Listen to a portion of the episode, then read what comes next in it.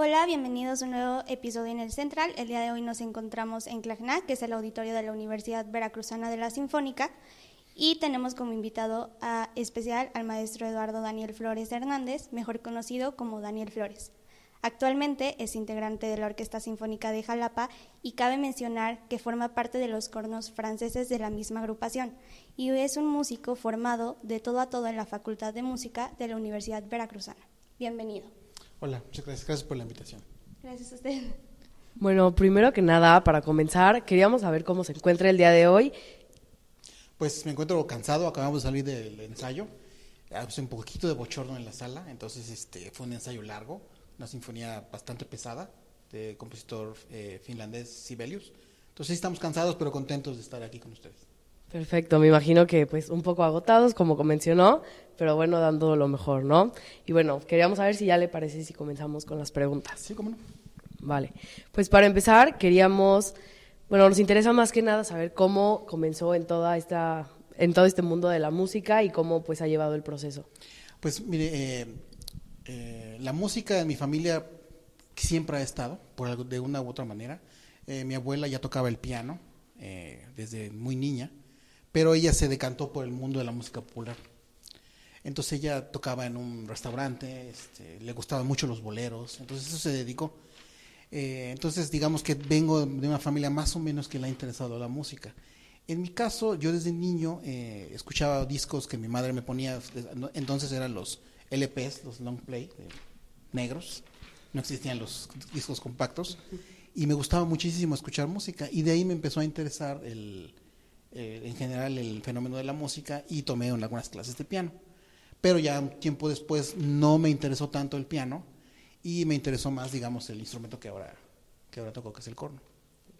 O sea, ya desde casa siempre se ha como fomentado esto de la música, ¿no? De alguna manera sí. No fui obligado, pero siempre se me permitió este como la opción. La opción, exactamente. Ok, muy bien.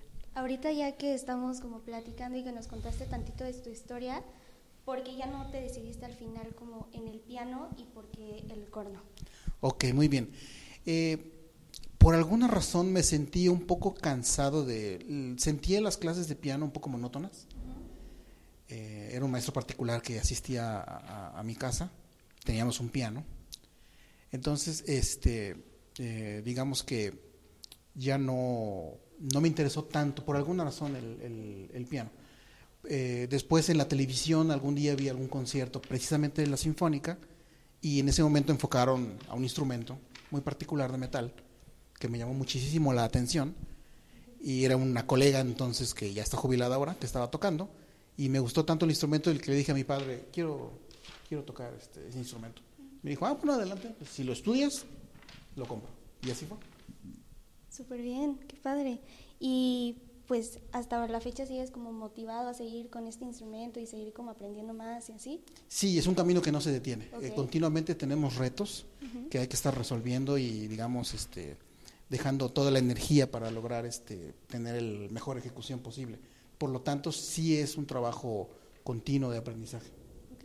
Y bueno, como comentó, dijo que pues es muy continuo, que siempre tiene que estar como siguiendo la línea y así, me imagino que el corno es muy complejo, tiene pues cierta complejidad y nos gustaría saber cómo es la preparación antes de presentarse a un público, no sé si sean como meses de, preparación ciertas canciones mm. o diario ensayar, cómo es lo, o sea, cómo funciona. Sí, bueno, eh, eh, digamos en, en, general en el movimiento de la cuestión de la música clásica eh, hay grupos, hay grupos de cámara, hay orquestas sinfónicas y también está la actividad denominada como solista.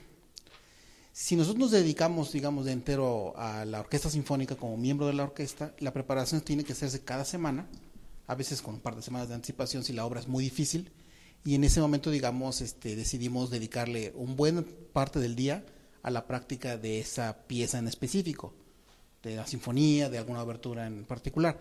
Pero si el planteamiento que, que usted hace, Diana, es el trabajo de ser solista, ese sí es un trabajo de por lo menos un año de, preparación de estar estudiando un concierto específico para preparar, para presentarse, perdón, frente a la sinfónica como un, solista, ¿no? Un concierto. O sea, entonces más que nada depende si es de modo solista o en todo el grupo es la variación, ¿no? Exactamente, depende la, la dificultad del, del reto. Ok.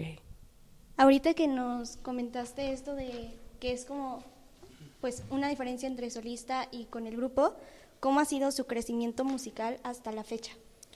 Ok, eh, crecimiento musical, no entiendo muy bien a qué te refieres con, con esa pregunta. Ajá, como la evolución que ha tenido eh, durante todo el tiempo, o sea, desde que inició hasta la actualidad. Ok, bien, muy bien.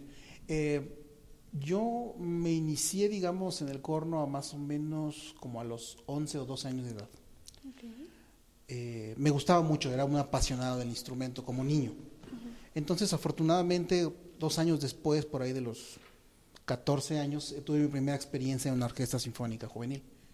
Eh, posteriormente se fundó lo que en aquella época se llamaba la Camerata Juvenil y a los 15 años entré a formar parte de ella. Entonces, eh, siempre estuvo presente en mi vida la vida de la orquesta, como tocar en una orquesta, y eso me permitió ir mejorando, digamos, de alguna manera, enfrentándome a ciertas dificultades en cada pieza que se tocaba, y conforme fui madurando, pude vencer, digamos, esos, esos límites o esas no limitantes, vamos a ponerle así, esos retos que se presentaban. Como que te ibas poniendo nuevos retos a cumplir. Exactamente cada vez se había tocado obras más difíciles, por lo tanto tenía que dedicar más tiempo y de una manera más seria para poder este, enfrentarlo. Y bueno, ya que estamos hablando justo como de los retos que tuvo que presentar desde que empezó, desde muy corta edad, ¿cuáles han sido como las exigencias, los obstáculos, como todos estos retos, como usted los llama, que se ha tenido que presentar desde pues años pasados hasta la actualidad? Ok, bueno, eh, la primera vez, por ejemplo, que toqué de solista con una orquesta sinfónica, fue a los 16 años. Fue la primera vez que toqué. Después el siguiente gran reto fue aquí ya con la Sinfónica como miembro de la orquesta, alrededor de los 20 años de edad, más o menos, como solista. Pero yo entré a trabajar aquí a la orquesta más o menos a los 19 años. Aquí este, fui, digamos, eh, fue recibido en la Sinfónica como miembro de la orquesta. Más o menos así. ¿Y cuando era pequeño no le resultaba como muy difícil el ser solista, ya que comentó que era muy complicado? No, no me preocupaba. Ahora que estoy ya grande, ya me preocupo más. Antes de niño, la verdad es que no, no, no Era como un hobby, ¿no? Pues sí, era diversión. sí había nervios, sí había, digamos, cierta carga de dificultad. Sin embargo, no había, eh, digamos, como que el exceso de adrenalina que ahora de adultos sí se, sí se percibe. Como que ya nota cosas que antes no notaba, me imagino. Y tiene que ver con eso. Sí, como la maduración es lo que... Pues, tiene que ver con que, que, se perciben más cosas, más detalles al respecto, ¿no? Entonces, obviamente ya de adulto, pues uno está más, más alerta de muchas otras cosas, ¿no? Sí, como que de niño no te preocupabas tanto y ya de ahí ya empezaste como a... Sí, exactamente. Sí, Y ahorita que estamos tocando este tema, quisiera preguntar cómo iniciaste tus estudios, o sea, si ya te se veía tocando en una orquesta sinfónica o cuáles eran sus expectativas. Cuando inicié los estudios del corno, eh, no tenía ninguna expectativa. Okay. En absoluto. Eh, alguna vez vi algunos videos, en esa época no había YouTube, eran literalmente videocassettes con conciertos. Y yo decía, ah, que suena muy bonito eso, algún día me gustaría tocar así, ¿no? Pero nunca llegué yo con la idea de voy a tocar en una orquesta. Simplemente se, se fueron presentando las oportunidades y las iba tomando porque era una, profunda emoción para mí tocar en grupo. ¿Y ya cuando pudiste pertenecer a la Sinfónica, que mencionaste que querías pertenecer al grupo, ¿qué fue lo que te hizo decir como sí quiero pertenecer a la orquesta? Mm le voy a platicar cómo fue el, asunto. Eh, en aquella época hacía falta un cornista más en la orquesta.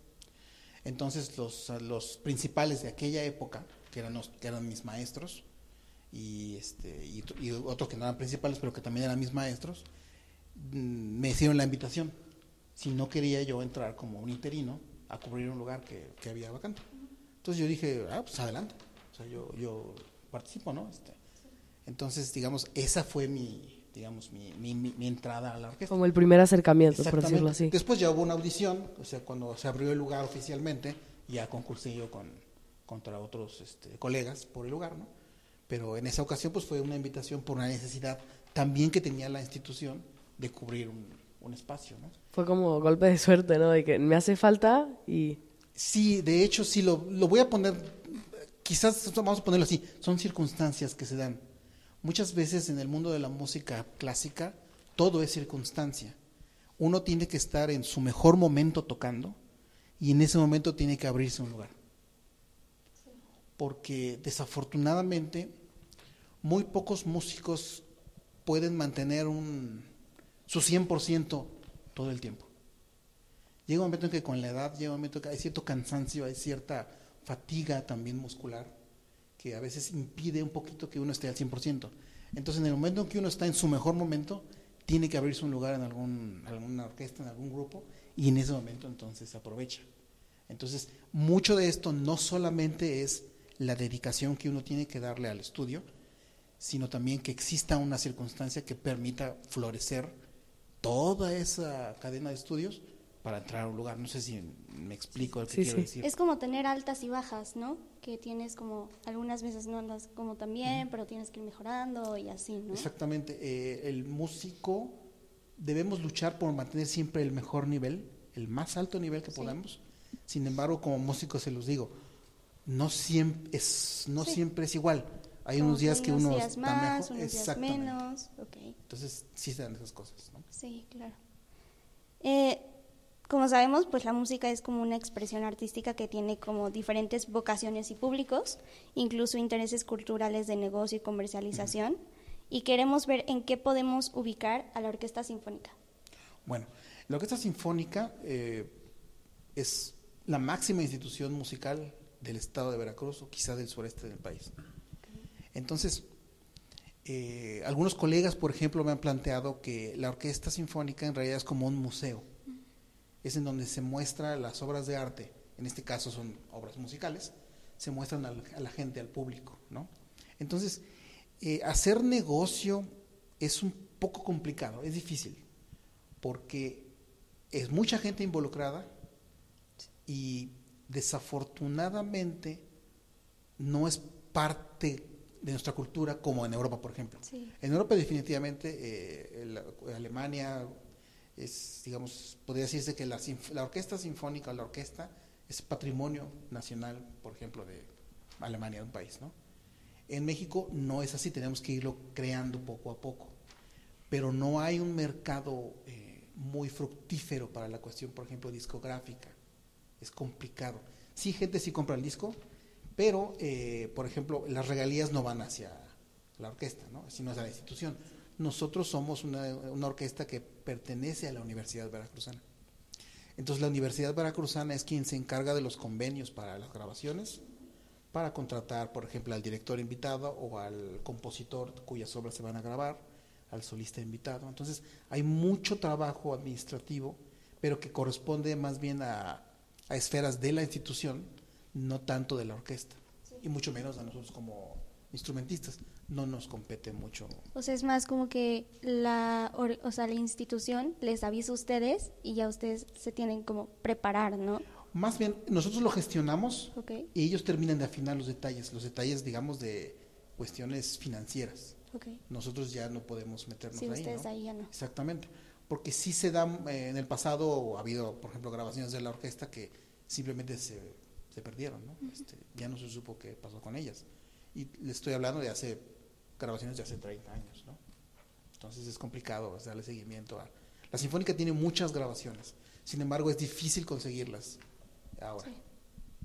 Y bueno, ya nos dijo que la comercialización específicamente de la música clásica es muy difícil, pero si se pudiera comercializar, ¿cómo, o sea, ¿qué cree que tendría que suceder para que específicamente la Orquesta Sinfónica justo de Jalapa, o sea, bueno, acá de nuestro país, se pudiera convertir en un negocio? ¿Qué tendría como que pasar o las herramientas? Ok. Em, es bien complicado, otra vez, pero aunque va a parecer que voy a evadir la pregunta. No es así. En Estados Unidos, por ejemplo, todas las orquestas dependen de la iniciativa privada. Todas. Si no es que, bueno, a lo mejor se me escapa una.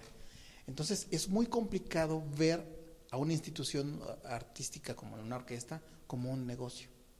Es muy difícil porque estamos hablando de que son cantidades presupuestales muy altas que no se no se pueden sustentar mediante la venta de un disco. Tendríamos que grabar a los niveles de y, vendernos a los niveles de no sé Natalia Furcade o un artista de ese tamaño que vende cientos de miles de discos para que pudiera darse ese fenómeno en una orquesta. Es muy complicado. Sí podemos participar, pero siempre tiene que verse desde el punto de vista de, de difusión artística y de la música. Porque en sí, en sí, en sí es muy complicado. Por ejemplo, en un artista como eh, Yuri, eh, yo no soy productor musical, ¿no? Pero hay muchas personas involucradas en la cuestión, digamos, de producción y de edición del disco, pero es ella la que canta, con algún grupo, ¿no? estamos hablando quizá de artísticamente, hay ocho personas quizá involucradas, ¿no? O, un poquito más si, si toca con un grupo más grande. Pero aquí estamos hablando de 98 personas. Es complicado. es, es complicado en el términos presupuestarios. Es muy difícil. Más que nada la cosa sería como poder mantenerse como un negocio, no sería como algo tan habitual, por lo mismo, ¿no? De la cantidad de personas. Sí, sí, sí, es que es, es, es complicado. y el movimiento y todo, ¿no? Porque, o sea, de 6 a 90 sí es como algo más complicado y se tiene que llevar como más... Sí, y eso es lo que hay mucho que concientizar también a, a, muchas autoridades, ¿no? Este, la música tiene que mantenerse en el sentido de difusión, tiene que darse hacia las personas como parte, digamos, de un compromiso social con, valga decir, con la sociedad, ¿no? Es, así es lo que, eh, por lo menos este fenómeno sinfónico. De otra manera es complicado. Pero otra pregunta que teníamos Diana y yo es que, o sea, estábamos platicando el otro día y nos decíamos que el público casi nunca son jóvenes. Entonces, queríamos ver usted en, a presentarse a público, qué público nota que hay más? O sea, ¿nota alguno en particular? Sí, sí, de hecho, eh, sí noto muchos jóvenes. ¿Sí? Sí. Okay. Realmente, sí, por supuesto, hay personas de la tercera edad, hay gente mayor, hay gente madura como yo, pero sí he visto muchos jóvenes los últimos años. A diferencia, por ejemplo, de lo que ocurre en Europa, ah, mi esposa estuvo hace algunos años tomando unas clases allá y me comentaba que el 90% de las personas que acudían a, a, esa sala de conciertos eran personas de la tercera edad. Entonces es un público que se está, digamos, está avanzando cronológicamente en, la edad y no se está renovando. Sí. Aquí sí puedo decir que sí hay, digamos, hay menos cabecitas blancas aquí que en Europa. Entonces, sí, Yo creo que es porque, o sea, como que falta implementarle a las nuevas generaciones como esto de la música de la música este sinfónica, ¿no? Sí, y, sí, y también hay un aspecto que, no sé si lo han contemplado eh, ustedes. Hay, existe la tendencia o la idea a pensar que la música clásica o la música sinfónica es una cuestión de élite. Que no cualquiera puede venir a los conciertos, ¿no? Es un, es un recinto cerrado, es muy lejos, es muy, muy elegante. La verdad es que no, no, no esa, es la, esa no es la intención. Y para nosotros debe ser un compromiso también como músicos fomentar que la gente de diferentes eh, condiciones, estratos y de diferentes, digamos, intereses venga a conocer a la orquesta. Realmente es una muy buena orquesta que vale la pena que la conozcan. Bueno, ya casi vamos cerrando, ya casi se acaba el episodio, pero bueno, considera que las personas en algún momento de su vida, ya sea pequeños, adultos, adolescentes, como sea, deben tener como ese acercamiento con la música, con un instrumento o como acercarse a tener la oportunidad de pues lo que es tocar? Yo creo que sí, porque crear, hacer música es crear. Y sí es una actividad didáctica y además es una actividad enriquecedora espiritualmente. Aunque la finalidad no sea dedicarse a la música. Simplemente, digamos, el hecho de crear un sonido, cantar, todos cantamos en algún momento natarareamos, aunque seamos desafinadillos, pero siempre todos cantamos. Eso es parte de lo, es, algo, es un instrumento la voz. Entonces, trasladarlo eso a otro tipo de instrumento que sea, digamos, una cuestión más mecánica, entre comillas, como un teclado, un piano, una batería, eh, un, violín, una flauta, creo que sí vale la pena para los, los jóvenes y los niños que experimenten eso porque tiene que ver con la creación. Como aventarse un poco, ¿no? A salir de la zona de confort y decir, ok, a lo mejor no me voy a dedicar a esto, pero lo puedo probar, ¿no? Exactamente, sí. Y así se concientiza a la población del arte en general. Que bueno, a algunos a lo mejor les gusta más la, la escultura o la pintura, ¿no? Pero al fin y al cabo es creación. Pues es parte de. Sí. Eh, ahorita que nos comentaba de que si vienen jóvenes a ver la orquesta, este, la Orquesta Sinfónica de Jalapa tiene como algún programa o algo para implementarles un poco más esto de la música. Sí, de hecho sí, hay unos programas de la universidad que se llaman AFEL, creo, no recuerdo bien las, las siglas, en donde los, eh, los chicos de otras carreras, que estudian otras carreras que no sea música, pueden venir aquí a la Sinfónica y cubrir créditos en sus eh, en el plan de estudios este, flexible, porque ahora ya digamos tienen que hacer diferentes actividades. Sí. Y a veces unos escogen talleres de literatura o talleres de otras cosas y otros dicen, yo voy a la Sinfónica. Entonces, sí se fomenta entre los jóvenes eh, universitarios la visita a la Sinfónica. Ahora también tenemos programas de conciertos didácticos que hacemos cada año con la finalidad de invitar jóvenes no solo de la universidad, sino también de primarias, secundarias o preparatorias, que vengan y conozcan la Sinfónica en un programa específicamente contemplado para que ellos aprendan, salgan de aquí con ganas de por lo menos conocer más de la música. Eso está súper bien, porque Sí. siento que le fomentas a los a las nuevas generaciones, tanto pequeños como ya este jóvenes o gente de universidad, a que puedan conocer la música clásica y la orquesta y todo. Se me hace muy buena idea. Sí, tenemos una conocida que en la escuela, este, una escuela muy lejos de, de aquí del centro, mucho, muy lejos, le dijeron, vamos a, a escuchar a la Sinfónica. Y solamente los niños creo que tendrían que llevar como 20 pesitos para, el, para pagar el autobús, para que los trasladaran hasta acá. Pero los niños para, a eso van a venir, van a escuchar un concierto dedicado a ellos. Qué padre. Y bueno, regresando un poquito a lo anterior que mencionaste, que bueno, a ti como que te inculcaron un poco la música desde pequeño, no forzoso, pero como sí la idea de que está la música. ¿Qué consejo le podrías dar como a esas personas que dicen, me interesa, pero no me aviento al 100%, por, ya sea por miedo, por prejuicios, por cualquier ideología? ¿Qué sería lo que le podría comentar? El, tra- el trabajo, el trabajo duro va a definir muchas cosas. Si ellos eh, tienen un poco de miedo o un poco de incertidumbre, pero trabajan duro, van a poder lograr hacer algo. El problema con la música es que es una disciplina muy rigurosa, mucho, muy rigurosa. Entonces, tenemos que tener mucha constancia, mucha disciplina. Eso es una de las grandes ventajas de estudiar música. Es una materia o es un, un arte que nos enseña disciplina como, como pocas cosas, porque se ve el resultado. Si no somos constantes, se ve inmediatamente el resultado al dos días o al siguiente día. Es como, como el deporte de alto rendimiento.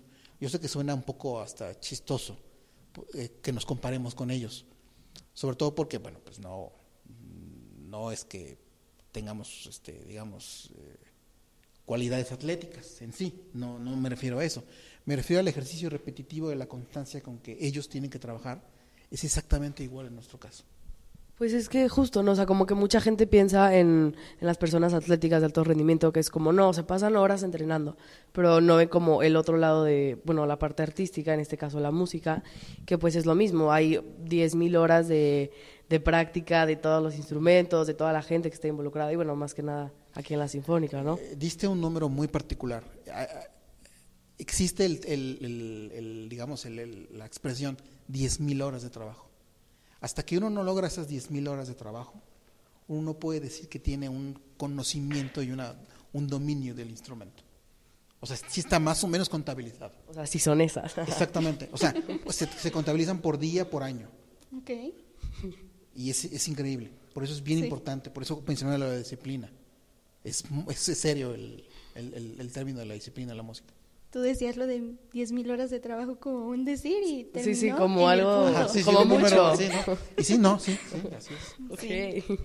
Pues nos interesaría saber como qué huella le gustaría dejar en el ámbito musical, este, pues a las personas, ya sean de aquí de Jalapa o alrededores o Ajá. Es una pregunta difícil porque no tengo muchas eh, expectativas en el sentido de como tocar en la orquesta realmente es difícil. sí, mi instrumento sí lo tengo que decir es difícil. Salir airoso cada semana es una victoria. Es, es complicado, ¿no? Pero sí me gustaría quizá que en el futuro me recuerden como una persona que hacía bien su trabajo y que se preocupó por dejar en la institución siempre mejor de lo que estaba. Aportar algo para que la institución esté mejor. Creo que eso es después. importante, ¿no? Dejar como una huella, aunque, deja- aunque dejas una huella tal vez pequeña, se Sí. podría decir, pero que vean que se esforzó e hizo todo lo posible para pues dejar. Creo que eso hace que dejes una huella más grande. Y es que además nuestro trabajo aquí no nada más es tocar. Sí. También tenemos que participar en algo que se llaman cuerpos colegiados. O sea, comisiones, consejo técnico, eh, digamos, gru- grupos que se forman para trabajar en un tema en particular, que tiene y no tiene que ver con la música. No tiene que ver el sentido tocando, pero sí tiene que ver, por ejemplo, con los proyectos. Por ejemplo, vamos a hacer un disco. A una comisión se reúne para ver ese tema, ¿no? Vamos a hacer conciertos didácticos. Ah, bueno, otra comisión se reúne para hablar cómo van a ser la lógica de esos conciertos didácticos o la logística. Hay mucho de ese trabajo aparte que, que el- del, del que nos ven ustedes ahí en el atril, ¿no? Aparte, todos estos estudios que mencionas son como, pues para seguir progresando, ¿no? Y como que todo, todo avance y no sea solo como, ah, toco y aquí se acaba, ¿no? Seguir como creciendo Ajá. tanto personal como profesionalmente, ¿no? Sí, sí, sí, sí, este, digamos que el estudio en casa, o sea, venimos aquí, es nuestro, nuestra carga normal, nuestra carga es presencial, estar aquí ensayar de 10 a 1. Pero aparte tenemos que estudiar en, la, en casa, Sí. ¿no? Eh, en algunos casos, como yo, eh, sábados, domingos y vacaciones. Sea, no, no, no tengo vacaciones realmente, ¿no? Este, entonces, así es nuestra, nuestra vida, ¿no? Y ahorita que tocamos este tema, fuera de esta y otras salas de concierto, ¿cuáles son los proyectos en los que regularmente se puede participar la música clásica? Ya sea proyectos laborales o, como Ok. dice el maestro Irving, películas. Sí, exactamente. Eh, la música de cine es un fenómeno muy interesante, porque por lo general es una orquesta sinfónica muy grande que participa en las bandas sonoras. Muchísimas películas se sostienen solamente por la música. Es algo que es emblemático, ¿no? Eh, es Guerra de las Galaxias, o sea, no existe Sí, sin sin el contexto de la música, ¿no? Entonces, y es un trabajo que es doblemente complicado porque son los músicos, los colegas que graban en los estudios, son músicos que deben ser extremadamente eficientes. ¿Por qué? Porque tienen que quedar en dos ensayos música que es extremadamente complicada y difícil, muy muy cansada. Entonces es este es en ese caso, ¿no? Por ejemplo, hay obras de teatro que llevan música incidental de orquesta, ¿no? Em, mm, conciertos, por ejemplo, no sé, este eh, al aire libre para traer este por ejemplo, hace poco este, hemos participado con mariachi, hace algunos años, ¿no? Entonces, sí hay muchos fenómenos donde la sinfónica puede participar que no necesariamente se necesitan hacer única exclusivamente en una sala de conciertos. Es, es, un, es un grupo que puede ser muy versátil, Sí. pero es logísticamente es muy complicado, porque es coordinar 98 este, personas, ¿no? Y es como, pues tienes bastante campo laboral y pueden hacer varias cosas y creo que las personas en un momento solo llegan a pensar que dentro de una sala se puede hacer un concierto, ¿no? Y pues no es así, puedes obtener de otros lados y Sí. conocer la música clásica por diferentes medios. Exactamente, se puede lograr. La cosa nada más es cómo organizarlo, pero sí es muy versátil una orquesta sinfónica. Complicada de organizar, Sí, claro. pero muy versátil. sí. Y bueno, creo que me tocó como un punto muy importante, ¿no? Que es muy difícil toda la organización, pero que se puede. Y por lo mismo, ¿usted ha tenido otras oportunidades de trabajar en otro tipo de proyectos laborales, igual con la música clásica de acá de la orquesta, pero fuera de, pues ahora sí que De la esta sala zona- ajá. de la sala. Mm, ¿De la sala te refieres a esta sala o, Bueno, en general, del concepto de sí. la sala? No, fíjate, en lo personal no me viene a la mente ahorita algo así. Ge- Generalmente he estado muy enfocado yo en la cuestión de la música sinfónica, que no he buscado ni gestionado otro tipo de proyectos. Cuestiones este, a- académicas como cursos, sí. Me han invitado a dar algunos cursos, ¿no? Este, a diferentes ciudades y me gusta muchísimo participar de ello. Pero mm, fuera de eso no, no, no he buscado otros este, ámbitos, ¿no? Para, ¿Y estos cursos de, o sea, de qué, de qué van? los cursos son del instrumento que yo ejecuto. Digamos, eh, algunas escuelas se organizan, les gusta traer un, les gustaría traer un maestro eh, externo para que esté, por ejemplo, dando masterclass o masterclass clases maestras tres días de la semana o cuatro días de la semana. Entonces eh, hacen la invitación. Si yo puedo solicitar un permiso aquí, si me, si me lo autorizan, asisto a esa escuela y participo para este, escuchar a los alumnos de allá y ofrecerles consejos y digamos una guía, una pequeña guía de un, un par de horas para orientarlos en, algún, en alguna cosa que estén ellos trabajando, ¿no? Básicamente en, en eso consiste. Ahora sí que como enseñar de forma rápida, por decirlo así, ¿no? Sí, exactamente. No es una enseñanza continua ni, ni intensiva en el sentido de la continuidad, pero muchas veces desde el punto de vista cuando uno es joven, cuando llega un profesor externo, a veces ofrece ideas frescas que ayudan mucho. Pueden ser como tips o algo así como para que mejore, ¿no? Exactamente. Yo creo. sí, sí. Como que antes no notabas por lo mismo que siempre estás con las mismas Con personas. Ajá. ya después alguien más lo escucha y es como, ok. Sí, claro. ¿no? Así pasa con lo que es- lo dice nuestra mamá. Nuestra mamá siempre dice lo mismo, ¿no? Y de repente llega la tía y dice, y entonces uno dice, ah, no, sí tiene razón mi tía, ¿no? Y, pues, Y dice- tomas como ese Exactamente. consejo. Pero al fin y al cabo nos ayuda, ¿no? O sea, Ok, sí. Creo que ya vamos a finalizar, ¿no? Pues para finalizar con este capítulo nos gustaría que le dieras una invitación a las generaciones jóvenes para que se impulsen a venir a ver a la Orquesta Sinfónica de Jalapa o participar o integrarse o cualquier cosa que. Sí, como eh, yo querría invitar a los jóvenes, vengan, conozcan su orquesta, conozcan, es una muy buena orquesta, no es porque yo trabaje ahí, realmente es una buena orquesta, es su orquesta, es un patrimonio del Estado, es un patrimonio del país, la sala es muy bonita, está un poco lejos quizá de la entrada del circuito presidentes, pero vale la pena, es, un, es una buena oportunidad, es una buena experiencia. Los invito, eh, cada viernes, casi cada viernes de todo el año, estamos tocando aquí 8.30 de la noche. Bueno, perfecto, pues ya con eso cerramos y pues muchísimas gracias por estar acá. Muy bien. Gracias. A ustedes. Muchas gracias. A ustedes, que tengan bonita tarde.